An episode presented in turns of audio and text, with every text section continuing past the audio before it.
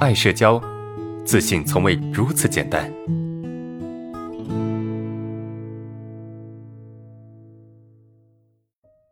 第二个问题是，老师您好，我想请问一个问题啊。前两天我鼓足了好大的勇气去讲台上，呃，讲授一节课，哈，然后是专业课，啊，自己感觉挺好的，感觉自己在找回一些自信。啊！可是领导后来在评论时却说了好多问题，啊，一下子就觉得又没有自信了，现在很沮丧啊！我该怎么找回自信？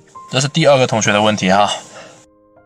呃，这个你你本身敢敢这个上台去讲啊，去表达你自己，这就是你已经赢了，对吧？你已经战胜了自己了，是吧？不管讲的好不好，你已经战胜了自己。OK，啊，所以从这个程度来讲，我觉得你没问题，你已经非常好了，啊，你已经赢了大多数人，是不是？啊，有多少人都不敢上去，有多少人都不敢去表达，在这一块上，我觉得你已经做得非常好了。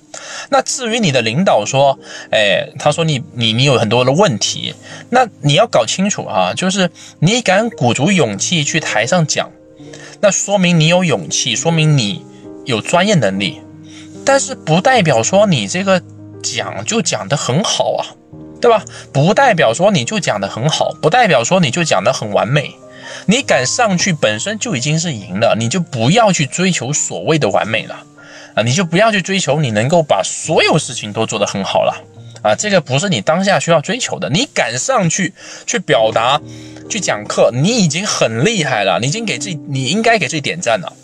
所以领导会提问题那，是站在领导的角度，给你一些建议，希望你更完美，做的 OK，有勇气赶上来是一回事，完美又是另外一回事，对吧？